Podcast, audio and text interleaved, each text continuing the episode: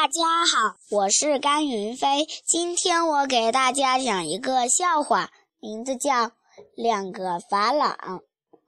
母亲对儿子说托托快去练练习弹钢琴吧我给你一个法朗儿子答道好吧不过我们的邻居答应我要是不弹钢琴的话给我两个法朗呢。谢谢大家。